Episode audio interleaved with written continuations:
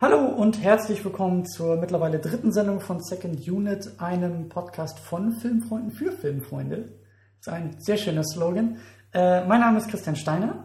Und ich bin Tamino Muth. Und wir haben, wie versprochen, diese Woche Mission Impossible Nummer 4, Ghost Protocol, geguckt. Oder Phantom Protocol. Also Phantom Protokoll. Äh, ja. Ist mir auch sehr. Also ich muss es ja deutsch aussprechen, weil es ja der deutsche Ah, wir haben ihn auf Englisch geguckt. Ja, aber damit die Leute wissen, ähm, wovon wir sprechen. Ich verstehe auch nicht, warum er so heißen muss im Deutschen, aber okay. Ähm, bevor wir allerdings auf den Film selber eingehen, wollten wir erstmal die Verköstigung für diese Woche besprechen und probieren. Ja, richtig. Und ich habe diesmal richtig was springen lassen. Ich habe uns nämlich mal einen richtig teuren Himbeergeist besorgt. Naja, richtig teuer. Also er hat 18 Euro gekostet. Für uns Studenten ist das eine Menge Geld. Und ich bin gespannt. Ich durfte im Laden schon einen kleinen Schluck probieren. Da war ich sehr überzeugt und ich bin jetzt gespannt, was du dazu sagst. Ich bin auch gespannt. Also, so, oh, das ist schön fürs Radio. Herrlich. Ich mach das mal auf hier. Ja. So, ich hoffe, das ist Bei dir nicht mir zu nicht hart. ganz so viel, ne? Nur so probiermäßig. Ja, ja. Danke, danke, danke. Ach, das wirst du schon schaffen. Ja. Ja, er hat 40 Prozent. Also nichts für schwache Nerven und genau richtig für diese Uhrzeit. Mhm. Also dann, wohl bekommst. Riecht gut. Grüßerchen.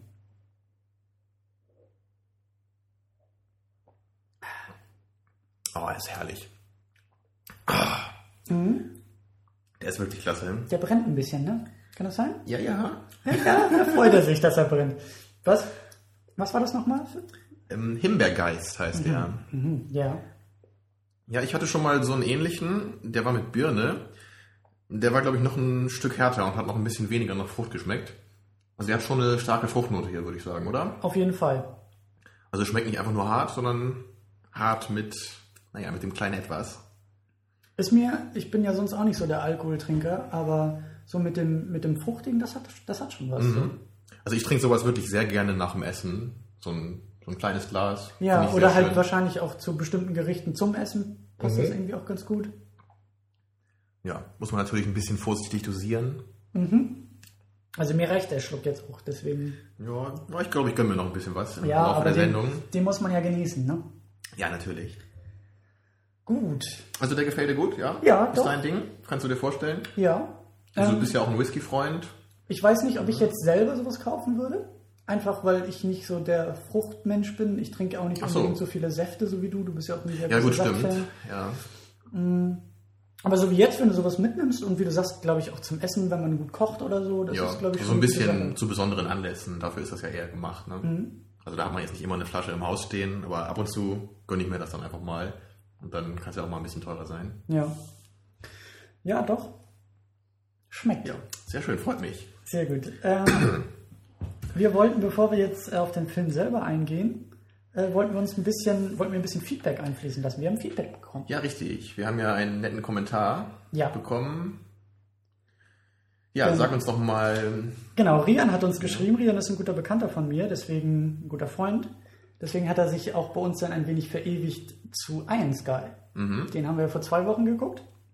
Der Kommentar ist äh, ausführlich und das ist gut so. Deswegen werden wir nur ein, zwei, drei Aspekte äh, jetzt besprechen. Nicht den ganzen Kommentar Ja. vorlesen, den kann ja jeder nachlesen. Im Großen und Ganzen waren wir uns ja auch einigermaßen einig mit ihm. Genau, das sind einfach jetzt noch schöne Aspekte oder schöne Stich. Ja, die er vielleicht noch ein bisschen besser betont hat als wir. Genau, und zwar äh, betont er nämlich äh, diese Metapher, er nennt es eben Geniestreich des Hintermondlebens der Nazis. Genau, ja. Das war mir vorher auch gar nicht so klar. Also dieser, dieser Wortwitz schon Ja, bei, bei dem Konzept selber. ja da, sind, da sind wir auch nicht weiter drauf eingegangen und da bin ich, das ist mir, also jetzt durch den Kommentar ist mir das halt auch erst klar geworden. ja, mir ne? auch, Also genau. Deswegen sehr schön. Ähm, dann geht er noch auf das Ende ein. Also hier nochmal angemerkt, wer den Film noch nicht gesehen hat und das Ende äh, sich nicht spoilern will, äh, der sollte jetzt vielleicht so ein, zwei, drei Minuten vorskippen. Aber ich meine, mein Gott, äh, Iron Sky, es gibt schlimmere Spoiler, finde ich, als Iron Sky. Auf jeden Fall. Aber so fürs Protokoll. Ähm, Fürs Ghost-Protokoll. ja, hier jetzt irgendwie Gelächter vom Band einfügen. Okay, äh, er hat geschrieben zum Ende, das Ende betreffend. Allerdings fand ich das Ende einmal so aus dem Bauch heraus schön. Die Überblendung des Mondes, die Überlebenden des Mondes bekommen eine Chance zur Läuterung, während auf der Erde der nukleare Holocaust auch ohne die Erzschurken tobt. Vielleicht hat mich die musikalische Untermalung der Explosion auch einfach nur bewegt. Das war ein wundervolles Bild. Und ja. ja. Schon fast ein bisschen makaber eigentlich, ne? Weil wir sehen ja schließlich ähm, atomare Explosionen. Ja. Natürlich sind sie schön inszeniert, ne? Aber es ist also so ein bisschen bittersweet, ne? Also man ja. weiß nicht genau, ist man jetzt, also fühlt man sich irgendwie positiv bewegt, weil das Bild einfach so schön ist, ne? oder, oder ist man irgendwie eher ähm, erschreckt? Ich fand, ich glaube, haben wir nach der Aufnahme noch darüber gesprochen, über das Ende? Also es geht halt konkret darum, dass eben die, die äh, auf der Erde sich ja alles, ne, jeder gegen jeden, jeder Staat gegen jeden anderen Staat irgendwie stellt und ja. sich alle gegenseitig bombardieren. Und während die, das ist so die, so die letzten Überblendungen, während halt die äh, äh, Raketen, die Atomraketen, also es ist aus dem Weltall so eine Aufnahme, während die Atomraketen fliegen. Genau, von äh, Kontinent zu Kontinent. Genau, und jeder Einschlag ist halt so, so, eine Klaviernote, die gespielt wird. Und das ist dann halt so das, das äh, Outro quasi. Ach ja, das war mir gar nicht aufgefallen, auch erst als du es mir gesagt hattest. Das fand ich auch sehr, das hat mir schon im Kino sehr gut gefallen. Oh, und da fällt mir noch ein, äh, ähm, ich habe noch eine Ergänzung äh, aus anderer Quelle bekommen. Es ist tatsächlich nach den Credits, weil wir sind schon relativ bald gegangen, nach den Credits gibt es tatsächlich irgendwie eine Einblendung Richtung Mars so von Ach so. Ja, ja, ja, weil wir doch spekuliert hatten. Ich weiß nicht, ob in der Sendung oder nach der Sendung. So, ne? Also die Hintertür ist offen, es könnte noch mehr kommen. Ein Sky 2. Naja, wer weiß. Jetzt geht's zum Mars. Ja. Äh, dann aus demselben Kommentar auch noch, ähm, also es ist auch auf das Ende betreffend, also ja, ja, mit Vorsicht zu genießen. Und zwar schreibt er, aus einer satirischen Sicht war der Endkampf im Kreise der UN mit der Ansprache der Präsidentin, dass der Mond Territorium der USA sei, in meinen Augen in dieser Hinsicht perfekt oder zumindest sehr gut. Und da würde ich widersprechen. Das ja, ist für mich immer irgendwie immer noch plump gewesen. Also ich fand das ganze Ende mit alle Staaten stellen sich gegeneinander hm, irgendwie, das hat mich nicht ganz so zufriedengestellt. Und eben auch jetzt eben dieses angesprochene Ja, natürlich die USA in Form der Präsidentin Palin äh, reklamieren natürlich den Mond für sich. Hm, das fand ich ganz witzig, weil sie ja gesagt haben, die Flagge steht ja schon drauf und deswegen ist es unser Territorium. Ja. Aber ich fand es jetzt nicht irgendwie perfekt oder sehr gut. Es war halt einfach irgendwie. Also der Film hat mich da auch schon so ein bisschen, oder das Ende hat mich da schon sehr unzufrieden gestellt. Deswegen. Ja, darüber hatten wir ja auch gesprochen. Ne? Mhm. Also als perfekt ist mir das jetzt auch nicht in Erinnerung geblieben. Ich fand es okay. Aber äh, es, also, war, es war immerhin ein bisschen satirisch und nicht einfach nur der, so der Schenkelklopfer-Humor, den genau, man sonst so kannte. Genau, ein bisschen mit dem also, Kopf. Also es war schon gut, aber ich hätte nicht gedacht so, wow. Ne? Also mhm. mit so einem Gefühl bin ich nicht aus dem Kino gegangen. Ja. Aber auf jeden Fall vielen Dank für den Kommentar. Wir wollen mehr. Wir wollen Kommentare. Ja, auf jeden Fall. Lasst, E-Mails. Lasst immer Kommentare da. Genau. Sowohl gut äh, als schlecht. Alles in Ordnung. Auch wenn ihr sagt, äh, ihr müsst mal den und den Schnaps probieren oder was auch immer. genau, ihr könnt uns auch gerne Proben zuschicken. Ja, das, das ist ja Sugar on top. Ne? So weit wollen wir noch gar nicht denken. Okay, dann haben wir noch einen kleinen Nachtrag zu Alien 3, den haben wir letzte Woche geguckt. Ja, nur ganz kurz und dann kommen wir auf Genau, und zwar äh, habe ich dann eben danach noch ein wenig mich in der Wikipedia verloren. Das mache ich auch relativ gerne nach Filmen. Nochmal so ein bisschen nachlesen, wie ist der Film entstanden, was sind auch so andere Meinungen. Und äh, gleich in, dem, in, der, in, der, Übersicht, in dem ersten Absatz, wird halt äh, in, der, in der englischen Wikipedia vor allen Dingen betont, äh, wie schwierig der Film halt tatsächlich in der Produktion war. Also die haben wohl angefangen, den Film zu drehen, ohne ein fertiges Drehbuch zu haben. Ach ja. Und David Fincher war auch sehr unzufrieden mit der ganzen Geschichte. Nachher hat irgendwie das Studio ihn auch äh, ähm, den Film irgendwie wohl ohne sein Mitwirken zusammengeschnitten und ähm, das Drehbuch hat auch ganz viele Entwürfe gehabt und, und David Fincher ist auch sehr spät erst dazugestoßen als Regisseur. So. Und also der ganze Film war in der Produktion schon von Problemen geplagt. Und die kann man meiner Meinung nach auch im Film, glaube ich, wiederfinden. Ja, auf jeden Fall. Das deckt sich auf jeden Fall mit meiner Erfahrung. Das hat mich jetzt auch nicht also, überrascht, als ich das gelesen hatte, so diese nee, Entstehungsgeschichte. Das, das spiegelt sich wirklich gut im Film wieder. Ja, was heißt gut, ne? Also deutlich. Ja. Also ja, das, das ist halt immer schade, wenn, wenn so ein Projekt halt, während es schon gestartet ist, immer noch geändert wird und das Personal geändert wird und man legt nochmal Hand als Drehbuch an. Ja. Das kann eigentlich nicht gut sein. Also ich würde immer sagen, wenn das Drehbuch noch nicht fertig ist, dann dürfen die Dreharbeiten auch noch nicht beginnen, oder? Normalerweise, ne? Aber Filme sind ja mittlerweile auch Produkte und, ne? Tja. Wir leben ja nicht in einer idealen Welt. Aber kommen wir zum Mission Impossible. Ja. Wollen wir erstmal das Vorverständnis wieder klären? Ah, richtig, gut, dass du sagst. Hätte ich nämlich jetzt vergessen. Du hast den ersten geguckt. Genau, den haben wir zusammen geguckt. Richtig. Richtig. Ja, und lang, die, den zweiten und den dritten Teil, die kennst nur du. Mhm. Ich kenne die nicht. Du hast mir vorhin kurz ein bisschen erklärt, worum es da geht. Also eine ganz grobe, eine ganz grobe Vorstellung habe ich davon. Mhm. Aber den ersten Teil finden wir auf jeden Fall beide ziemlich gut, ne? Ja. Ja. ja. Also ich würde nicht sagen, dass es ein Meisterwerk ist. Also jetzt nicht so gut wie die Alien-Filme zum Beispiel, die ersten beiden. Da mhm. steht er bei mir noch ein bisschen dahinter. Also nicht viel. Mhm. Also ich mag ihn schon sehr gerne, aber also so, so den Sprung in so meine absolute Lieblingsfilmliste hat er nicht geschafft. Dafür hat er dann schon noch ein paar, paar Ecken und Kanten, finde ich. Aber er hat natürlich, was, was immer schön ist an Filmen, er hat so, so sehr, ähm, auf Englisch sagt man memorable äh, mhm. Szenen, ne? Also so viel bleibt halt so im Kopf, natürlich die Musik, ne, die kennt man, oder halt diese eine Szene, wo er da einen Zentimeter vor dem Boden halt zum Stehen kommt, da in dem Raum. Ne? Ja.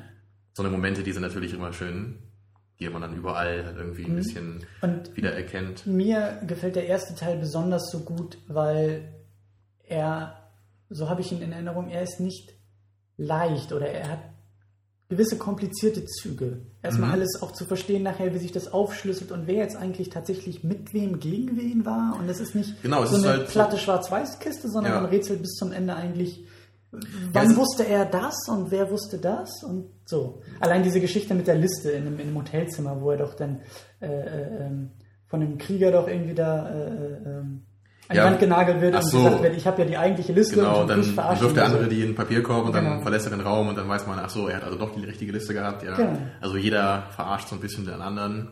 Jeder spielt doppeltes Spiel und so. Ja, es ist so eine, so eine Mischung aus, aus Action und aber gleichzeitig auch so aus Krimi eigentlich. Ja, und das hat sich für meinen Geschmack in den anderen beiden Teilen so ein bisschen verloren. Ach so. Da hatte ich irgendwie, also gerade den zweiten habe ich nicht so in Erinnerung. Den dritten also da wurde es dann mehr Action und wenig kopflastig. Ja, das wird weniger. Also das, was aber schon schade war dann, ne? Fand ich schon, ja. Aber da kommen wir auch schon fast zum neuen, finde ich. Genau, weil da sind sie ja ein bisschen dann anscheinend wieder zurückgekommen zu dem ersten, was, so was, was das angeht. Was, ne? was war dann vorher noch so dein, dein, ja, dein Bezug jetzt zum vierten? Oder was hast du gehört? Oder was hast du, wie hast du ihn dir vorgestellt, bevor du ihn gesehen hast? Ja, ich habe ähm, Positives gehört. Also er scheint ja gut angekommen zu sein im Boxoffice auch. Ne? Mhm. Und ich habe auch nur ähm, positive Kritiken eigentlich gelesen. Also ich habe jetzt mich nicht sehr gespoilert, ich habe nur so ein bisschen überflogen. Mhm.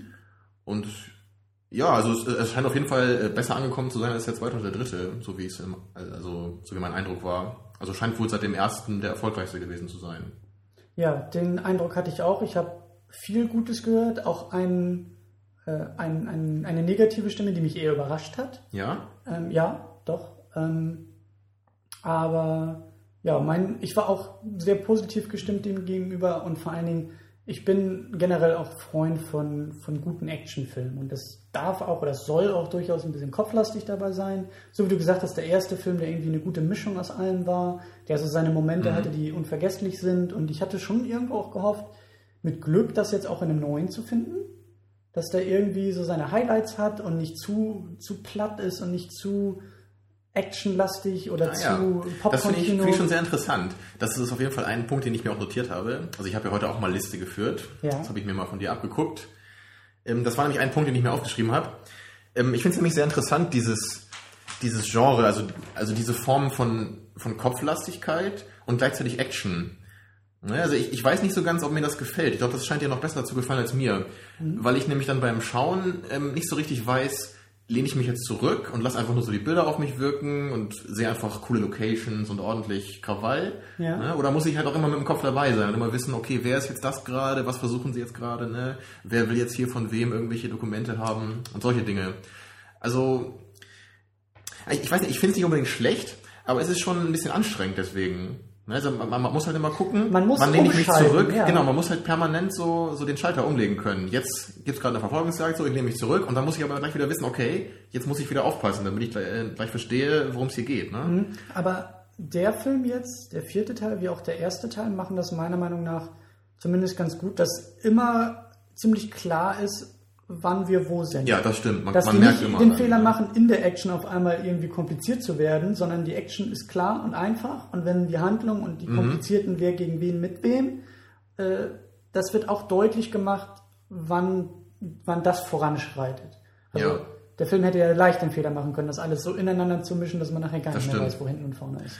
Also ich meine nur, ist es halt deswegen schon ein Unterschied zum Beispiel zu einem Schwarzenegger-Film, wo ich halt Ja. einfach weiß, da muss ich einfach nie äh, dabei sein geistig. Da kann ich mich einfach mal zurücklehnen oder wenn ich irgendwie krank bin, dann kann ich mich ins Bett legen und den Film anmachen und ich Ja. kann mich einfach ein bisschen erholen, ein bisschen abschalten. So, ne? Also dafür ist der Film halt nicht so geeignet, würde ich sagen. Mhm.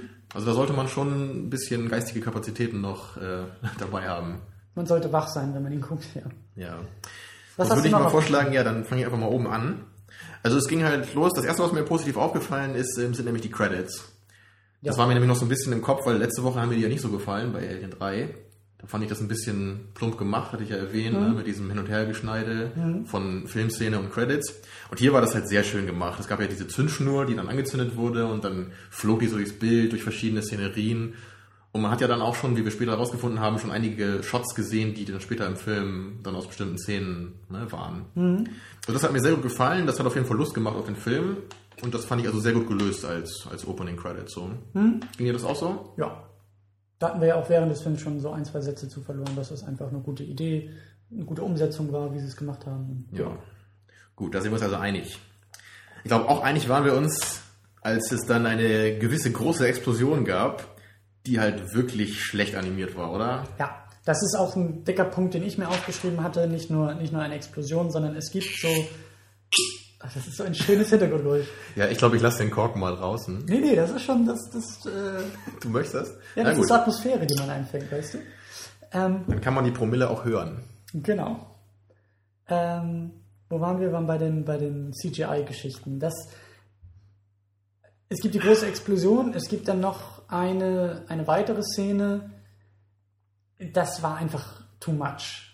Auch für mich. Das ist, äh, lustigerweise habe ich mich an den ersten Teil erinnert, der mit dieser lustigen Helikoptergeschichte endet. Ja, im Tunnel da. Genau, und der erste Teil ist für mich so bis auf diese letzten, was sind das, fünf Minuten, zehn Minuten, halt wirklich sehr, sehr stark und da fällt er sehr, sehr stark ab. Na, damals, also im Unterschied halt zu dem Film jetzt, ist es halt so, dass es damals einfach nicht besser möglich war. Ne? Naja, aber es war halt einfach auch so ein bisschen over the top und das Also, ist ach so, es jetzt du meinst- in dem Film auch. Du meinst nicht nur von der Animation, sondern einfach vom Konzept Richtig, her. richtig, also Hubschrauber im richtig. Tunnel und da haben Ja. wir nochmal alles reingehauen Ja, hier. und, die Klinge, die so. kurz vor seinem Hals stehen bleibt, das war mir ein Tick zu viel. Genauso wie Ja, jetzt so diese zwei großen Szenen, wo ich auch schon beim, wir haben, wir haben laut gelacht, als es alles passierte. Also nicht Äh, negativ, es, es war schon unterhaltsam, ne? aber, Ja, ja, aber- man weiß halt einfach, also komm, das ist halt einfach unrealistisch. Genau, ne? und, und das, weil generell finde ich die Mission Impossible Filme, besonders den ersten und vierten, die ich halt ständig miteinander verglichen habe, beim Schauen jetzt vom vierten, die sind großteils am Boden geblieben. Durch die Szenen, und das ist auch so mein erstes Stichwort, äh, dass eigentlich immer so die coolen Ideen und die coolen Pläne im Vordergrund standen. Es ist halt immer dieses große, diese große Teamarbeit und diese kleinen Zahnräder, die ineinander greifen. So. Und da ist die Spannung auch eher im Detail. Dieses, klappt jetzt die Übergabe, schafft es jetzt der in der richtigen Zeit Mhm. am richtigen Ort zu sein. Und es ist nicht so dieses große Brachial-Action und jetzt sind 50 Explosionen, die sich übereinander stapeln und das erzeugt Spannung, sondern es ist, wie gesagt, eher in den kleinen Momenten und deswegen fand ich das ein bisschen halt zu viel, Man was. könnte auch sagen, surviving impossible. Also ich würde nicht gerne in diesem Oh ja. Team sein. Oh ja. Also wenn ich da die Sachen machen müsste, wenn ich dazu fähig wäre, Weißt du, ich nehme ich nehm dazu gerne den Vergleich aus Stepp langsam 4. ja, das hast du mir schon Ich erzähle die erzählt. Geschichte jedes Mal, wenn es darum geht, aber es ist für mich tatsächlich so, dass in Stipp langsam 4 John McClane, Bruce Willis schafft es ja mit einem, mit einem normalen PKW einen, einen Helikopter vom Himmel runterzuholen. Ja. Und das ist für mich so etwas in dem Film, das war absolut glaubhaft. Das ist natürlich absolut. Natürlich kann er das. Natürlich kann er das. Und der Film hat das auch so dargestellt, dass ich die ganze Zeit gesagt habe, natürlich kann er das. Bis in den letzten auch 10, 15 Minuten, wo, er, wo John McClane auf diesem Harrier, ne? Harrier-Jet Ja. steht, wo ich gesagt habe, natürlich kann er das nicht, weil der Computer, der riecht förmlich aus diesem Bild heraus, was Ich meine, er ist halt auch kein Superheld, so, ne? Also Genau. irgendwann ist auch mal Schluss. Das Genau. fand ich auch, da haben sie dann einfach ein bisschen zu weit getrieben. Sie wollten halt einfach die anderen Filme wahrscheinlich nochmal so ein bisschen toppen, irgendwie mit einer ganz besonderen Ja. Action-Szene. Ja. Und das war dann einfach zu viel, ne? Genau, und jetzt auch Mission Impossible, diese beiden großen Dinger, diese großen CGI-Momente, das war halt einfach meiner Meinung nach auch völlig unnötig, weil der Film an sich schon sehr stark herausgestochen äh, gestochen hat aus, der, aus, aus den anderen Teilen, aus der Masse. Also er hat schon seinen Status für mich da erreicht. Der musste nicht noch einen draufsetzen. Das stimmt schon. Aber also, was mich am meisten gestört hat, war halt wirklich diese plumpe Animation. Ja. Und, und es hat mich Das wirklich auch gewundert, dazu. auch also dann, dann äh, im weiteren Verlauf des Filmes, da gab es nämlich eine Menge Action-Szenen, die wirklich gut aussahen. Die waren Ja. wirklich gut gefilmt, ne? die waren spannend gemacht. Und bodenständig. Ja, Keine genau. 50 Explosionen, wenn sich Autos überschlagen, sondern das Auto überschlägt sich, aber Na gut, war natürlich auch nicht alles jetzt unbedingt immer realistisch, ne? aber es sah halt zumindest gut aus. Und das am Anfang, das sah einfach nicht echt aus. Also da muss ich echt sagen, da hat Iron Sky bessere Effekte gehabt als diese Explosion da am Anfang. Ne? Also in, in, son in sonstigen Filmen war natürlich schon jetzt der Mission Impossible stärker. Aber so diese Explosion am Anfang, die sah echt aus, als hätte das ein Amateur gemacht, finde ich. das stimmt schon. Das stimmt Also ich schon. weiß nicht, ob sie da dann nicht mehr genug Budget hatten, ob das Frag alles nicht. Tom Cruise bekommen hat. Ich wir, weiß müssen es es, wir nicht. müssen es nicht erklären, wir, wir müssen es nur beobachten. Frag mich nicht, wie, Ja. wie das zustande kam. Ja, dann sag du doch noch mal einen Punkt von deiner Liste hier. Ja, äh, das hast du. Ach, das ist alles so kreuz und quer bei mir. Ja, was mich auch ein bisschen gestört hat, war dieses typische, was auch, was mich an den ersten Teil erinnert hat, diese, diese so gerade eben Momente. Es klappt alles, aber so gerade eben. Das war gerade Ja, das ja, Ende. genau. Man ist immer so wirklich so ein paar Zentimeter vor dem Tod dann, ne? Genau, und das war mir gerade das Ende, das war mir dann ein Tick zu viel wieder. Das ist wirklich immer schwierig. Also, man merkt halt, dass die Filmemacher halt wirklich immer so so das, das Maximum an Spannung irgendwie rausholen wollen. Ne? Und die wollen halt die unmöglichste Situation und den knappsten Ausgang. Aber man darf es halt nicht übertreiben irgendwie, weil wenn man halt Ja. immer das Gefühl hat, dass halt alle nur durch Zufall überleben, dann macht es irgendwie keinen Spaß mehr. Ja. Also ich finde, man sollte das Gefühl haben, dass sie halt überleben, weil sie einfach so gut sind, ne? Ja. weil sie halt dafür ausgebildet sind und dass Tom Cruise es halt einfach drauf hat. Ne? Bei Stirb langsam zum Beispiel ist es halt so. Ne? John McClane, der beißt sich halt da durch. Ne? Der knallt halt alle ab, weil er halt einfach gut ist. Und nicht, weil er einfach immer nur Glück hat. Ich meine, klar, er hat auch mal Glück dabei, ne? Das geht nicht Das ohne gönnt Glück. man ihm dann auch in dem Moment. Ja, Das ne, aber es ist halt ja nicht so der, der Großteil. Und hier ist es eigentlich wirklich so bei jeder großen Action-Szene, es endet immer mit diesem Moment, wo man dachte so, wow, ja, Glück gehabt, ne? Mhm. Ja, und das haben wir auch ähnlich empfunden anscheinend. Hast du dir das auch aufgeschrieben, oder? Nee, das habe ich mir gar nicht aufge äh, aufgeschrieben, aber im Geist habe ich das auch so empfunden. ähm, ein anderer Punkt, den wir, glaube ich, beide aber ganz gut fanden, war so die ähm, leichte Selbstironie, die ab und zu durchkam. Ja, die habe ich mir auch aufgeschrieben. Das fand ich nämlich sehr schön, so gerade jetzt bei so einem vierten Teil, ne, der ist ja jetzt auch schon, weiß ich, wie lange liegt der erste zurück? Irgendwie fast 20 Jahre oder was? Boah, ja, Mitte, Mitte der 90er, glaube ich, ne? Also vielleicht noch 94, nicht ganz, 95 oder so. aber, aber auf jeden Fall so 15 Jahre plus. Ja. Ne, und so, wenn man so mal auf die Zeit zurückblickt, finde ich, dann kann man auch mal so an, an so ein paar Stellen einfach die Sache mal ein bisschen lockerer angehen ne, und mal sich selber so ein bisschen darüber lustig machen, über Also- diese ganzen Gadgets, die sie da haben. Ja. Dann funktioniert mal das eine nicht und dann so, oha. Genau. Und auch so die, die, ja, also so das, was besonders herausstach bei der Sache, als er diesen Auftrag ja bekommt, und das ist ja das Ikonische an Mission Impossible, dieses, ne, wenn du den Auftrag annimmst und das Band wird sich selbst zerstören. hat. Genau. Und er kriegt halt seinen Auftrag und er, das ist natürlich auch wieder das Ende, das Band wird sich gleich selbst zerstören und er geht dann natürlich weg so und wundert sich, dass Hm. halt nichts Ja, passiert ist genau. und geht nochmal zurück und haut nochmal gegen das Gerät und dann, und dann dampft's ordentlich. genau, und das war halt schön, das war halt echt, Ja, genau sowas meine ich. Das, ist, das sind halt schön kleine Momente, wo man. Da hat man halt so ein bisschen das Gefühl, dass halt so ein bisschen Liebe dabei, dabei Mhm. noch ist, ne? So ein bisschen hineingeflossen ist. Und sowas gefällt mir halt echt gut. Und gerade bei so einem Film auch. Also es ist, es ist schon auch Popcorn-Kino und Action und man hat Spaß und man fiebert Mhm. mit und das ist jetzt auch nicht, ne, das ist kein reines Kopfkino oder so, sondern da, da ist auch Spaß mit dabei und das funktioniert auch. Das, hatten sie bei Stirb langsam 4 ja auch so ein bisschen versucht. Und stellenweise fand ich es auch ganz schön. Also zum Beispiel da diese eine Szene, die man auch aus dem Trailer kannte, wo er dann wie mit dem Jungen, der im Auto ist und er fragt ihn, oh Gott, haben Sie sowas schon mal erlebt? Und er guckt ihn einfach nur an mit dem Genau. Stirb langsam Blick, so, ne? Das war da, so eine Momente meine ich halt, ne? Ja. Das ist halt wirklich so, wo man sich dann selber noch mal so ein bisschen erinnern kann an die schöne Zeit, die man mit den anderen Filmen hatte. Ja. Das ist halt wirklich schön gemacht. Ähm, eine andere Sache, die mir aufgefallen ist, ähm, gerade im Vergleich zu letzter Woche, ähm, weil ich hatte letzte Woche ja gesagt, dass mich so das Setting bei Alien 3 ähm, am Anfang zwar positiv überzeugt hatte, aber dann so im Laufe des Films immer so ein bisschen ermüdend wurde. Ne? Und ähm, das fand ich hier sehr schön gelöst, weil es halt sehr viele schöne Szenenwechsel gibt. Und wir, haben einfach eine, wir haben einfach tolle Landschaften, einfach tolle Locations. Und das wird einfach nie langweilig hier. Ne? Wir sind einmal in Mumbai, ne? wir sind in Budapest und in Moskau und in New York. Also, Dubai. Ja, stimmt, Dubai auch noch, klar. Und da haben wir auch den richtig schönen, von dem ich auch schon so in Ansätzen gehört hatte, diesen richtig schönen Moment, so, das ist, das bleibt hängen beim Mission Impossible. Meinst du, wo die Musik einsetzt da? wo die Musik Ja. einsetzt und wo er an diesem Hochhaus da irgendwie entlang muss und so. Das ist wirklich, weißt du, das, das bleibt in Erinnerung. Und das Ja. war das. Und Da kribbelt dann wirklich so ein bisschen, wo man Ja, wieder so denkt, so Mensch, Und das ist halt auch so der Unterschied so bei diesen Actionfilmen zwischen Realismus und Glaubwürdigkeit. Ich erwarte keinen Realismus bei solchen Filmen. Ich erwarte nicht, also ich, ich habe da keine hohen Hürden aufgebaut und sage, also Also das geht ja mal gar nicht, dass Tom Cruise jetzt hier ne, in dieser Kammer runterhängt und so diese typischen, du kannst alle, du kannst alle Stück langsam kannst du so entkräften, indem du halt sagst, Mhm. aber das ist ja total unrealistisch. Natürlich ist es unrealistisch, darum geht's gar nicht. Es geht nur bei mir immer darum, ist es noch glaubhaft oder ist es schon wieder unglaubwürdig? Ja, das stimmt. Das, das würde ich auch, auch deutlich machen hier. Ne? Das ist halt der Unterschied zwischen, zwischen Glück und ähm, Unglaubwürdigkeit. Ne? Ja, Also, weil das ist halt schon, es ist halt, es macht halt einfach Spaß, ne? aber es darf halt am Ende trotzdem irgendwie, oder es sollte halt nicht immer mit diesem, diesem wir haben halt Glück gehabt enden. Ne? Also Deswegen würde ich halt nicht sagen, die ganzen Szenen sind irgendwie blöd und wir wollen einfach ganz bodenständige, realistische Action-Szenen haben. Das halt nicht. Es kann schon wirklich so ein bisschen irre sein und man kann mal an dem, mit diesen Saugnäpfen da am Haus hochklettern ne? und dann geht einer kaputt und oh Gott, so, was machen wir jetzt? Ne? Das ist schon in Ordnung, ne? Aber dann, dann würde ich halt lieber erwarten, dass er halt eine tolle ähm, Idee hat, wie er halt aus dieser Situation rauskommt und nicht einfach nur durch Glück, ne? Genau, genau. So und das ist halt für mich auch so ein. Ding, so Mission Impossible zeichnen auch diese guten Ideen halt durch diese Pläne, die vorher geschmiedet werden. Die sind manchmal kompliziert, die sind verschachtelt und jedes Rädchen muss ineinander greifen, jedes Mitglied hat seine klare Funktion, die Mhm. Ja. erfüllt werden muss. Aber das war im ersten Teil, fand ich, viel besser gemacht als hier. Ähm, Also natürlich, das, das Konzept war schon noch da, aber es ging mir teilweise ein bisschen zu schnell. Es war halt immer so, ähm, okay, wir sind jetzt in Dubai, jetzt müssen wir das und das machen, jetzt fahren wir dahin und machen wir das. Mhm. Ne? Und es war nicht so dieses, wir müssen es irgendwie mal ein bisschen planen, irgendwie, also ich habe da zum Beispiel an Ocean's 11 gedacht, äh, 11 gedacht ne? wo man ja wirklich dann, der halbe Film geht ja im Grunde darum, äh, wie sie sich halt vorbereiten auf diesen riesen Coup und alle möglichen Sachen ausprobieren und jetzt klappt hier das eine nicht und was machen wir da und das ist eigentlich so unmöglich. Und das war halt hier, war mir ein bisschen zu wenig. Ne? Es war wirklich so, wir, wir haben jetzt eine neue Mission, jetzt fliegen wir dahin und jetzt geht's ab und gucken wir mal, was draus, draus wird. So, ne? das, das fand ich halt deswegen auch so ein bisschen unglaubwürdig dabei.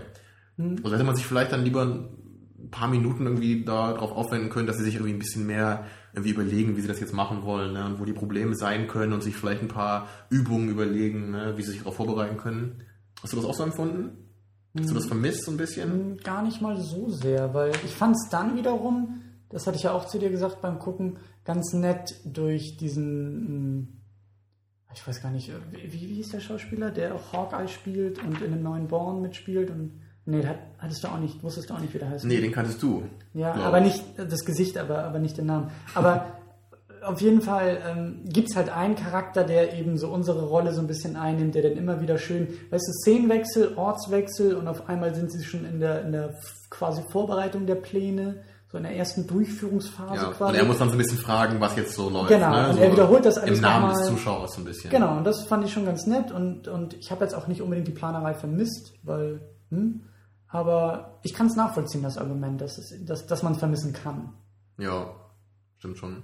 Was ich gerade noch sagen wollte, ähm, wir haben ja über Musik gesprochen eben. Ja. Und ich fand es sehr schön, wie sie die Musik gemacht haben eigentlich. Es war nämlich nicht so, dass sie einfach die alte Musik kopiert haben immer, Mhm. sondern sie haben sie oft nur angedeutet und dann mal nur so halb benutzt und so ein bisschen mit einer neuen kombiniert. Ja. Ne, Also das war, fand ich, fand ich gut gemacht. Also sie haben wirklich so die, so diese Grundmelodie halt beibehalten in den Schlüsselszenen, ne, aber sonst halt eher das so ein bisschen abgeändert in so Und dann halt der Stücke. große Bang, wo wir ja auch schon in der Szene gesagt haben, na, wann kommt jetzt die Melodie? Ja. Wann kommt die Melodie? Und sie war perfekt gesetzt. Es war in einem richtigen Moment, Mhm. das hat richtig Einfach motiviert. Ja.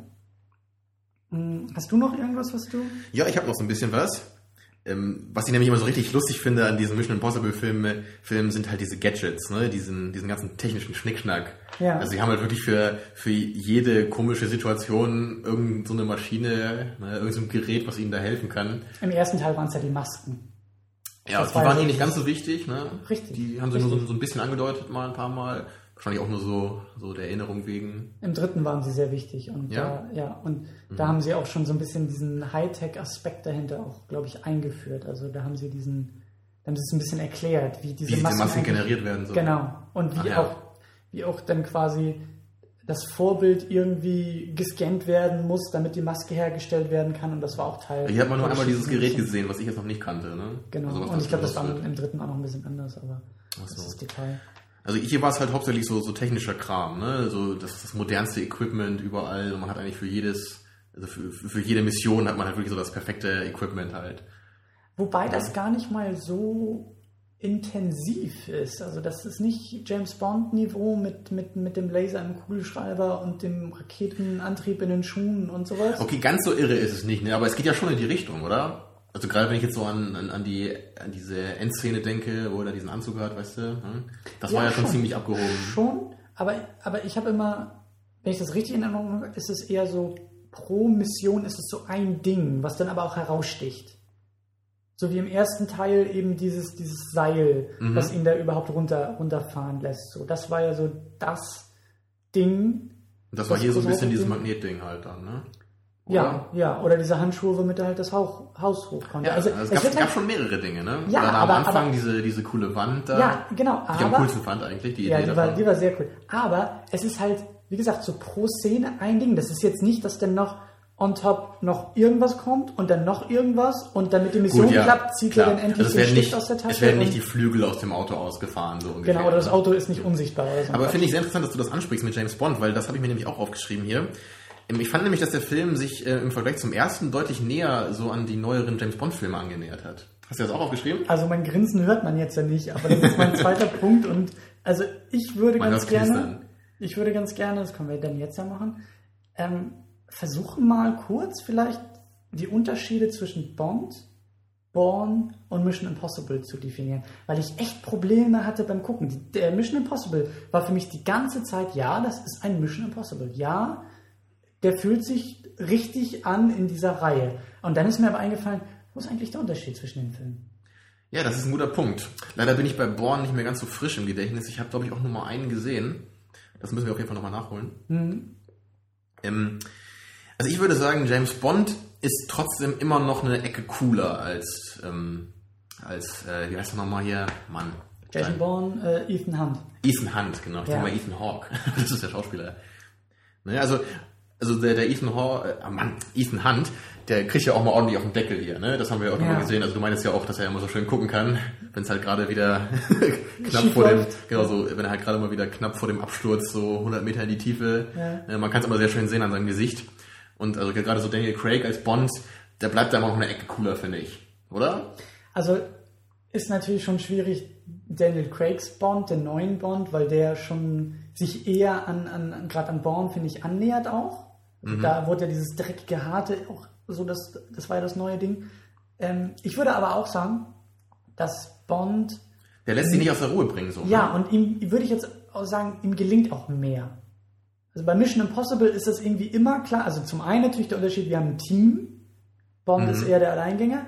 Und bei Mission Impossible ist es klar, dass die Komplikationen dazu kommen. Dass es immer kurz vor knapp irgendwie ist, dass es sehr stark darauf hinausläuft, dass halt es so gerade eben klappt. Und ich glaube, bei also und das wiederholt in jeder Mission, in jedem Teil, was Ja. wir schon gesagt hatten. Und bei Bond habe ich das jetzt nicht so sehr in Erinnerung. Das ist dann irgendwie eleganter und natürlich gibt es auch Hürden und natürlich müssen die Pläne mal umgestellt werden und muss spontan das stimmt. reagiert werden. Also Bond ist meistens nicht so nahe am Scheitern, würde ich sagen. Genau. Das trifft es gut. Und Bourne ist für mich derjenige, dadurch, dass er ja eigentlich irgendwie immer auf der Jagd ist und immer so ein bisschen gegen das System auch, auch an muss oder, oder halt der, der gejagt ist, ähm, ist halt auch sehr dreckig und sehr schonungslos. Und das fand ich jetzt bei Mission Impossible auch. Dadurch, dass sie mal wieder, zwar im ersten so und ich glaube im dritten auch, ich weiß nicht, wie es im zweiten war, aber dieses äh, wir, wir gegen die anderen irgendwie. Also jetzt im, im vierten ging es ja auch darum, dass die keine Ressourcen von außen einbauen konnten. Im ersten Teil war es ja so, dass alle dachten, dass Genau, Ethan Hunt der ja. Maulwurf sei und er seine Unschuld beweisen Ja, muss. sind immer so ein bisschen auf sich allein gestellt. Das Genau. ist auch so ein bisschen so das Zentrum. War das in Teil 2 und 3 auch so ein bisschen so? Bei drei glaube ich, ja, zwei habe ich echt so schlecht, also so, so wenig in Erinnerung, dass ich nicht genau sagen kann, Okay. wie, wie das da war. Aber bei drei war das. Oh, jetzt muss ich mich erinnern. Es, es war. Ja, ja. Doch, es gab, es hatte ich ja erzählt, es gab auch irgendwie wieder doppeltes Spiel und wem kann man trauen und wem kann man nicht trauen. Also bei, bei äh, Quantum Trost haben sie es ja auch so ein bisschen dann so gemacht, ne? dass James Bond jetzt Richtig. auf sich so ein bisschen abkanzeln musste. Aber der war ja, also meiner Meinung nach, ein ziemlicher Fehlschlag. Ne? Ja. Der gefiel dir ja auch nicht so gut. Ne? Nee, der, der ist auch nicht so. Also Casino Royale, der hat mir schon gut gefallen. Also ich glaube nicht ganz so gut wie dir. Ne? Aber ist schon ein solider Film.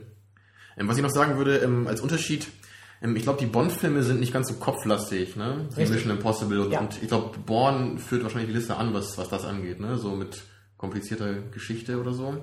Also es ist nur meine Erinnerung. Ich würde sagen, dass Bourne weniger äh, Set-Pieces, weniger große Action-Szenen hat, wie jetzt Mission Impossible und wir sind in Dubai und wir sind hier und wir sind in Moskau. Ja, so habe ich es auch in Erinnerung, dass es dann noch eher so um die Geschichte geht, ne? Um ein bisschen Ja. die Verwicklung, so, das ist bei Mission Impossible natürlich auch wichtig. Aber es ist irgendwie schon interessant, wie, wie sehr die sich teilweise ähneln, ne? So, der Ja, eine hat, also genau, der also- eine filmt halt mit dem Film den Aspekt, aber mit einem anderen anderen Aspekt. Ja, die Unterschiede sind eher so graduell, ne? Es Ja. ist nicht richtig ein qualitativer Unterschied, so. Das ist klar jetzt so das Merkmal von Bond, ne? Und das von Jason Bourne, so. Das kann man nicht so deutlich sagen. Das verschwimmt so ein bisschen. Mhm. Gerade auch so im Laufe ist. der Jahre, Ja. ne? So, gerade Ja. der Bond, der diesen Wechsel gemacht hat. Es nähert sich immer so, so ein bisschen mehr so der, der Einheit an, ne? Mhm. Also jetzt so, so die neueren Verfilmungen, die gehen halt wirklich immer so diesen Weg dieser, dieser deutlichen Mischung aus teilweise kopflastig und viel Action aber hauptsächlich, Mhm. ne? Dann habe ich mir noch hier bei, bei Mission Impossible aufgeschrieben, Spannung. Mission Mhm. Impossible macht es für mich halt sehr, sehr gut, Spannung zu erzeugen.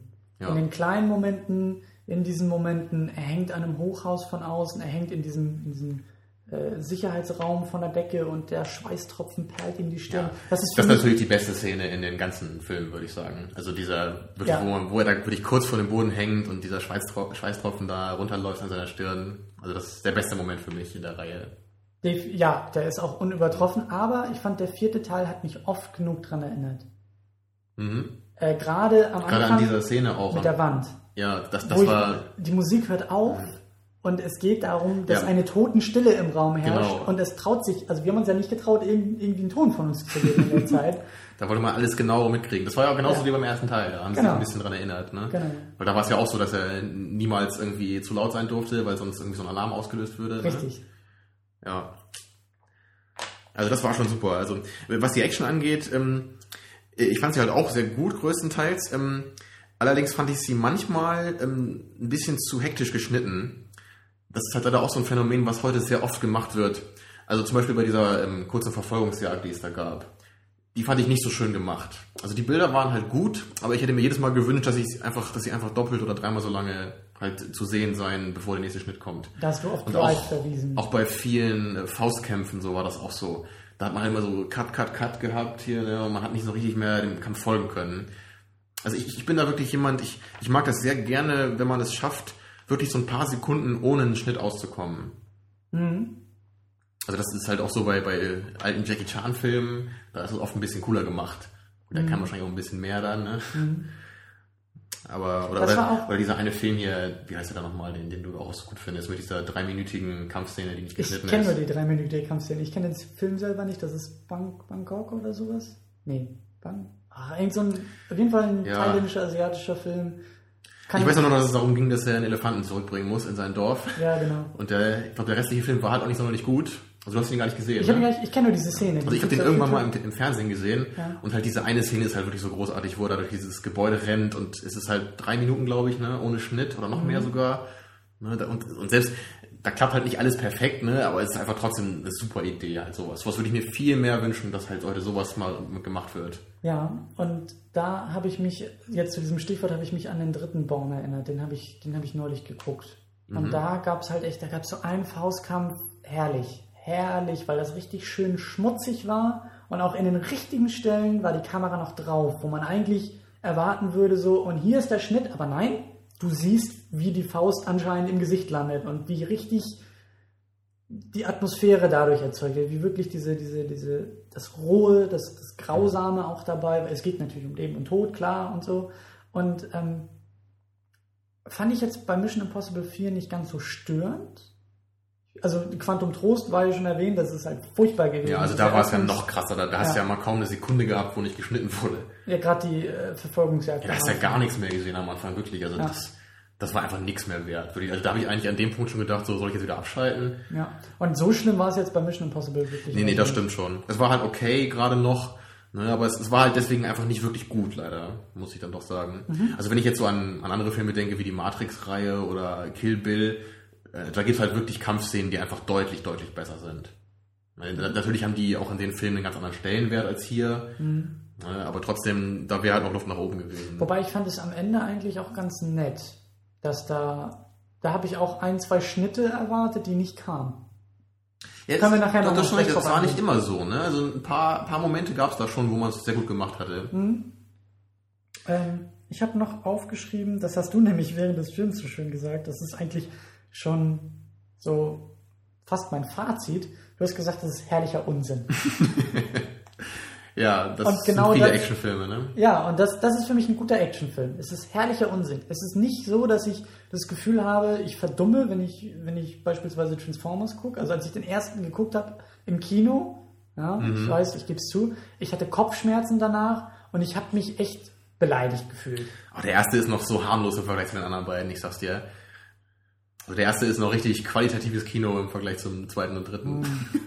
Das sagt schon eine Da hast du ja immer aus. noch ein paar Dialoge, die irgendwie, wo man noch weiß, worum es geht oder warum es die gerade gibt. Aber Im dritten ist das nicht mehr der Fall. Also jetzt, jetzt auch bei, bei dem vierten Mission Impossible, ich hatte auch manchmal echt so, der hat so viel Spaß gemacht, den zu gucken, finde ich. Klar, der hat seine Schwierigkeiten und in den Details und man kann das anmerken und das, gerade die CGI-Geschichten und was wir schon alles gesagt haben. Aber so im Großen und Ganzen. Da finde kann man mal drüber hinwegsehen da, ne? So, so Kleinigkeiten, das geht schon. ja, das, das, das macht ihn jetzt auch nicht perfekt oder das, das nimmt ein bisschen was weg, aber es macht ihn nicht kaputt. Genau. Und es ist wirklich, das, ähm, also gerade so die Szenen, wo es funktioniert, so diese, diese im Gedächtnis bleibenden Szenen, was wir so ein bisschen angedeutet haben, das sind für mich echt so Momente, wo ich sage, das ist der Grund, warum ich gerne Filme schaue, warum ich wirklich, das zelebriert für mich auf eine gewisse Art und Weise auch das Medium Film. Also klar, eine gute Story Ja. oder, oder was, oder wie wir gesagt haben, so schön bei Inglourious Bastards, die Action im Dialog, das ist, da kann ich mir die Finger nachlecken, aber das kann ich genauso gut nach einer richtig schönen, spannenden Szene, wo es halt eben, wo ich stimuliert werde durch die Spannung und nicht durch Ja. irgendwie Explosionen, die sich fünfmal überschlagen. Also wir mögen ja auch eine Menge Genres, glaube ich. Das, also ich glaube nicht jeder guckt so viele Filme jetzt so von verschiedenen Genres wie wir. Mhm. Und, und gerade deswegen würde ich dir da auch auf jeden Fall recht geben, weil man hat einfach verschiedene Bedürfnisse. Ja. Ne, man möchte manchmal einfach mal so einen richtig guten Film sehen. Ne? Da braucht man dann keine Action, da will man einfach mal nur einfach gute Schauspieler sehen, ein gutes Skript. Ne? Aber manchmal will man einfach nur mal einfach gut unterhalten werden. Weil das ist einfach auch eine Qualität, da, dafür ist der Film halt auch mal da dann. Ne? Ja. Also das Medium Film. Ja, und, und das ist ja immer oder oft das Totschlagargument, wenn man dann irgendwie über Filme diskutiert, es ist ja nur ein Film. Transformers, das ist doch nur ein Film. Und das muss man doch alles nicht so ernst nehmen. Und mach doch mal den Kopf aus. Und genieß doch das Popcorn, das ist. Wo ich sage, ja, das Ja, ist hm. als Argument äh, okay, aber das, das taugt für mich nichts. Ich will, ich will den Kopf nicht komplett ausschalten müssen. Das, wie gesagt, ich nehme in Kauf, klar, das ist total unrealistisch, aber es ist immer noch glaubhaft. Das ist für mich das Kriterium, wo es halt kippt ins Gute oder ins Schlechte. Ja, Und- auf jeden Fall. Das hatten wir auch schon mal angesprochen. Es gibt halt so diesen, diesen Punkt einfach, wo man halt weiß, ich muss hier nicht viel nachdenken. Und es gibt halt diesen Punkt, wo man dann irgendwo, bei, wie bei Transformers halt dann an, halt irgendwie so dabei ist, ich, ich kann jetzt das irgendwie gar nicht mehr ignorieren. Ne? Es ist einfach so schlecht, ich, ich kann mich gar nicht mehr auf die Action konzentrieren, weil ich einfach verdummt werde dabei. Ja, oder ich finde halt keine Qualitäten außer sieht hübsch, hübsch aus. Ja. Das Transformers vielleicht. Ist anstrengend zu gucken, weil so viel passiert. Ja. Man könnte als Natürlich sind da ein paar gute Action-Szenen dabei in allen Filmen, Ja. ne? aber deswegen gucke ich mal keinen Zwei-Stunden-Film an, wenn ich irgendwie dann zehn Minuten da raus extrahieren kann, die mir irgendwie gefallen. Ja. Ich meine, viele Leute würden wahrscheinlich auch bei, bei Schwarzenegger-Filmen, die ich sehr gerne mag, so ähnliche Argumente bringen, dass es einfach dumm sei. Ne, Ich finde aber gerade da, da schwingt halt immer eine ziemliche, nein, vielleicht nicht ganz Selbstironie, ähm, aber zumindest merkt man halt immer, dass die halt wissen, dass der Film einfach bekloppt ist. Und die haben halt nie versucht, so, also Schwarzenegger, der hat halt einfach nicht versucht, einen, einen ganz ernsthaften, bedeutungsvollen Film zu machen. Sondern die machen halt einfach, ne, die wissen halt, für wen sie diesen Film machen. Und die Zeit war auch noch ein bisschen anders. Gerade so 80er, Mhm. 90er, da ja, gerade im Action-Genre hat man noch gar nicht, würde ich jetzt so sagen, so sehr versucht, irgendwie auf Anspruch zu setzen. Und ich habe manchmal den Eindruck, dass Transformers, also das ist ja irgendwie so dieses Paradebeispiel, was wir immer rausgreifen, aber dass Transformers manchmal nicht merkt, dass man über den Film lacht und nicht mit dem Film. Also Genau das. das halt. Das ist so dieser, dieser Knackpunkt, ne? wo es Und- dann umschlägt. Und, und bei den Schwarzenegger-Filmen würde ich halt auch sagen, dass oft genug klar ist, dass alle eher über den Film auch lachen oder, oder, oder, weißt du? Nee, du meinst mit dem Film lachen. Ja, ja, ja. Also man, ja, ist ja nicht, stimmt. man ist ja nicht gegen den Film dann. Nee, das Moment. stimmt, Bei stimmt Transformers schon. halt schon, ne? Stimmt schon. Das ist eher so eine Opposition. Ja. Ich, Ich meine, ich meine, einfach der, der Schauspieler Schwarzenegger an sich, ich meine, kein Mensch würde ihn halt für eine ernsthafte Rolle besetzen. Also ich meine, die paar Filme, wo er es halt versucht hat, das sind halt auch die, die einfach die schlechtesten, schlechtesten sind von ihm. Ja. Aber er ist halt einfach am besten in den 80ern und den frühen 90ern vielleicht noch, ne, mit den schönen, soliden, bekloppten herrlich dummen Actionfilm. Ich kann mir aber sehr gut vorstellen, dass Schwarzenegger irgendwann auch nochmal hier auf dem Tisch landet. Dass wir irgendwann auch. Äh, ja, da müssen wir auf jeden Fall. Da bringe ich mal meinen, meinen Lieblings-Schwarzenegger mit, Raw Deal, und dann werde ich mal sehen, wie dir, wie dir der gefällt. Das ist auch so ein Film, das ist so wie die nackte Kanone bei mir. Wenn ich daran denke, dann kann ich gleich loslachen, weil der einfach so herrlich beknackt ist. Da ja. gibt es so viele schöne Zitate. Hm. Naja. Hast du noch was auf dem Zettel? Ähm, ja, abschließend vielleicht noch kurz. Ähm, also, ich, ich glaube, der, der Mission Impossible jetzt, das war so ein Film, ähm, ich, der hat mir sehr gut gefallen. Ich hatte, jetzt, ich hatte jetzt schon ein paar Sachen auszusetzen. Ähm, das war jetzt aber eigentlich gar nicht so also es waren nicht so, so, so deutliche Makel, die der hatte für mich. Mhm. Ne, aber trotzdem ist das so ein Film, ähm, wo ich glaube, dass das Genre einfach, ähm, dass ich das nicht so gerne mag, dass das für mich so ein Lieblingsfilm sein könnte. Ich glaube, das Problem hatte ich auch schon bei dem ersten. Also ja. Ich, ich glaube, es ist einfach, ich bin da einfach nicht so der, der richtig eingefleischte Fan von, von diesen, von diesen Agentenfilmen. Geht dir das da ein bisschen anders? Bist du da, bist du da noch mehr begeistert von als ich vielleicht? Vielleicht graduell. Also weil ich hatte schon immer den Eindruck, dass dir der erste Mission Impossible ähm, so ein bisschen besser gefällt als mir. Ja, aber ich würde ihn jetzt auch nicht unbedingt auf der Liste meiner, meiner Lieblingsfilme setzen. Oder nicht unbedingt in den ersten fünf oder zehn Plätzen. Aber wenn irgendwie sowas zur Debatte steht, zu sagen, lass mal irgendwie einen Film so ein bisschen neben oder lass mal einen schönen Actionfilm gucken, wo ich sage, okay, gut, mhm. da muss ich jetzt nicht auf jeden Dialog achten oder da kann ich auch mal irgendwie zwischendurch mich mit dir kurz unterhalten oder äh, mitfiebern und einfach Spaß haben. Klar, dann da bin ich auch dabei, ja. Dann steht er relativ, dann steht er schon ziemlich weit oben eigentlich. Mhm. So, aber das ist, das ist dann auch eher so ein bisschen Geschmackssache, wo ich sage, die gucke ich denn auch mal, aber nicht so hauptsächlich. Weil ich, ich glaube, das liegt halt schon so bei mir so ein bisschen daran, so ähm, an dem, was ich äh, vorhin gesagt hatte, mit dieser Mischung aus, aus Kopflastigkeit und Action. Also ich, ich mag halt, glaube ich, so tendenziell eher Filme, die halt wirklich nur Action sind oder halt nur Qualität, so was Inhalt angeht mhm. und was ähm, Machart angeht. Ne, also ich gucke mir dann wirklich lieber so einen richtig bekloppten Schwarzenegger an oder ich gucke mir Memento an ne, oder Oldboy, mhm. irgendwelche Filme, die halt richtig abgedreht sind und eigentlich 100% deiner Aufmerksamkeit Im verlangen. Stil auch mehr. Ja. Natürlich, ich gucke mir ab und zu auch mal so eine Mischung an, ja. aber das ist, glaube ich, nicht das, wo ich sagen würde, das ist genau mein Film. So. Ich glaube, dafür, dafür reicht das dann einfach nicht. Dafür ist mir das einfach nicht abgedreht genug, glaube ich, oder noch zu sehr in der, in der Welt verhaftet, so einfach. Mhm. Weißt du? Mhm. Naja. Aber also ich, ich kann mich schon sehr, ich habe auch vor, vor ein paar Monaten äh, Casino Royale mal wieder geguckt und war wie weggeblasen, wie großartig der Film einfach ist. Ich mag auch dieses, auch jetzt im Mission Impossible, dieses irgendwie wir gegen alle anderen und die Chancen stehen eher gegen uns und wir müssen die Pläne schmieden und wir haben so die ein, zwei Gadgets auch dabei und dann wird halt, dann kommt die Ausführung und dann klappt dies, aber das nicht und das mag ich halt sehr, sehr gerne eigentlich. Ja, kann ich mir gut vorstellen, so dass das andere so empfinden. Aber teile ich halt nicht so ganz. Ja. Ne? Ab und zu gerne, aber. Da sind wir wahrscheinlich dann wieder bei dem Faktor Geschmack irgendwo auch, ja. oder Priorität so ein bisschen, aber. Aber es ist ja immer schön, ne, wie wir sagen, wenn man weiß, was der andere schätzt, man muss es ja nicht teilen, aber wenn man zumindest sagen kann, okay, das ist es, ne, ja. dann ist es doch schon mal eine gute Sache. Ja. Ähm, dann vielleicht noch als, als letzte Worte, also du würdest den Film wahrscheinlich empfehlen dann, ne? Ja. Würde ich sagen. Und man kann ihn auch sehr gut gucken, oder das kannst du das bestätigen, ohne die anderen gesehen zu haben? Auf jeden Fall, ja. Vielleicht werden einem so ein paar ähm, so ein paar ironische Anspielungen dann nicht so auffallen. Ne? Ja, aber es wird ja auch. Aber das ist halt nicht so also wichtig, ne? Ich finde, den ersten sollte man auch generell geguckt haben. Das ist auch wieder so eine Kategorie ja. Allgemeinbildung, finde ich. Mhm, denke ich auch. Dann langt das auch, wenn man dann irgendwie den vierten danach guckt. Ja, also ich, ich glaube nicht, dass mir da jetzt irgendwie was von der Story entgangen ist, nur weil ich die, weil ich Teil 2 und 3 nicht kannte. Ja. Also die Filme stehen schon alle ziemlich für sich selber. Ja. Auf jeden Fall. Ja. ja, also ich würde auch sagen, das ist auf jeden Fall eine Empfehlung. Bestimmt auch ein guter Film, den man im Kino gucken konnte, würde ich sagen. Mhm. Ne, weil es Der kommt Leinwand. jetzt auch, im, ich glaube, am 14. Mai auf DVD raus. Wir haben den äh, über, über iTunes geguckt. Schön über ja. den amerikanischen iTunes-Kram. Da ist er irgendwie auch seit ein, zwei Tagen raus. Und äh, schön in 1080p und Qualität hat mir auch sehr gut gefallen. Ja, und dein also, schöner Fernseher holt natürlich auch alles raus. Also, ja. Wie groß ist der eigentlich? Weißt du das? Äh, 32 Zoll, glaube ich. Also das geht schon um einiges größer. Also 55 Zoll gibt es auch. also ich habe noch so einen, so einen alten Röhrenfernseher, den ich fast nie benutze. Und ich glaube, den kann man wahrscheinlich sechsmal in dein, in dein Bild hier stellen. Ja. ähm, gut, Deswegen ja. komme ich auch immer so gerne her. Nur wegen des Fernsehers.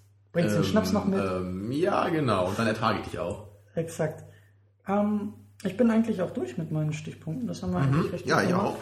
Ähm, ich finde auch gar nicht, dass wir jetzt großartig noch auf Spoiler eingehen müssten. Ich habe gar nicht so das Bedürfnis noch dazu, Nee, ich eigentlich auch nicht. weil handlungstechnisch äh, gibt es da jetzt irgendwie auch, auch nichts, finde ich, was erwähnenswert wäre. Also man, man konnte, glaube ich, sehr gut ähm, so über den Film reden, ohne jetzt die Details preiszugeben. Ja, eben weil auch eher der Reiz in den Szenen, in Action-Szenen oder so selber steckt. Und die musst du halt einfach sehen. So. Das äh, kann gut. Ne? Das kann man vorher dir sagen, was passiert, aber wenn man es dann trotzdem noch sieht, hat schon was, ja. Ja, auf jeden Fall. Ähm, gut, dann äh, ja, nächste Woche. Was steht nächste Woche an? Nächste Woche steht Apocalypse Now an. Das ist einer meiner Lieblingsfilme, würde ich schon sagen. Ist vielleicht nicht ganz perfekt für mich, aber auf jeden Fall ein, ein ziemlich wichtiger Film. Auch aus Allgemeinbildungsgründen auf jeden Fall muss man den gucken. Ja, Den habe ich auch bestimmt schon viermal gesehen und du kennst ihn noch gar nicht, ich glaube, ich richtig? kenne ihn gar nicht. Ja, er ist halt auf jeden Fall einer der großen äh, Antikriegsfilme, die es halt so gibt, ne? neben Full Metal Jacket und ähm, Platoon. Ich glaube, viele halten ihn auch für den besten Antikriegsfilm, habe ich sehr oft schon gelesen. Ähm, ich weiß nicht, ob ich das ganz teile. Also Full Metal Jacket mag ich halt auch sehr gerne, aber ich liebe den Film auf jeden Fall. Und er gibt einfach eine ganze Menge her, also auch gerade was philosophische Gedanken angeht. Also in dem Film steckt eine Menge drin, ähm, was halt nicht nur so aus, aus filmischer Sicht interessant ist. Also nicht nur, wie ist der halt gedreht, ne? wie sind die Schauspieler, sondern einfach, wie ist einfach die ganze Message. Und das würde mich sehr interessieren, was du davon hältst. Also deswegen bin ich sehr gespannt. Und der ist ja, glaube ich, auch ähm, über drei Stunden lang. Also ich habe die äh, Redux-Version. Es gibt ja, glaube ich, noch eine normale, die ich gar nicht kenne. Und da brauchen wir auf jeden Fall ein bisschen Sitzfleisch. Und wir müssen auf jeden Fall geistig fit sein. Ja, Also nächste Woche musst du gut schlafen. richtig. es, wird, es wird vorgeschlafen, es wird sich vorbereitet, hoffentlich. Aber ich freue mich schon richtig auf den Film. Ich habe den auch schon länger nicht mehr gesehen. Und ich habe schon längere Zeit mal wieder Lust, den zu gucken. Auf jeden Fall. Genau. Und wir versuchen das auch so ein bisschen in Zukunft, das hat sich jetzt so ergeben, aber das versuchen wir auch so weiterzumachen, dass wir immer so ein bisschen versetzt die eine Woche eher was Neueres gucken, die Woche drauf eher was Älteres vielleicht gucken, dass sich das alles immer so ein bisschen abwechselt und Ja. wahrscheinlich wirst du dann eher so ein bisschen für die älteren Filme zuständig sein und ich werde vielleicht ein bisschen mehr das Neuere empfehlen. So tendenziell versuchen wir das auf jeden Fall. Genau, dass wir auch eine schöne Mischung drin haben, weil Filme, gute Filme sind ja eigentlich auch ziemlich zeitlos. Ja. Und Und natürlich, das wollen wir einmal so mischen und wir wollen ja auch noch ein bisschen mischen, wenn es dann möglich ist, dass wir halt nicht immer nur so mittelmäßiger erwischen oder immer nur die besten. Ne, dass wir halt mal gucken, jetzt haben wir mal einen guten, jetzt haben wir vielleicht einen eher schlechteren, ne, also soweit wir das halt vorher abschätzen können. Finde ich halt auch immer ganz interessant. Ne? Dass einfach ein bisschen abwechslungsreich alles bleibt. Ne? Genau. Ja. Gibt's noch was zu sagen? Von meiner Seite aus eigentlich nicht. Wir freuen uns auf nächste Woche. Auf jeden Fall. Wir waren diese Woche auf jeden Fall äh, positiver in Erinnerung jetzt als letzte Woche. Alien 3 ist bisher so ein bisschen der Tiefpunkt. Auf jeden Fall, ja. Gut. Ja, also dann würde ich sagen, tschüss von mir, schlaf gut und wir sehen uns nächste Woche. Bis dann.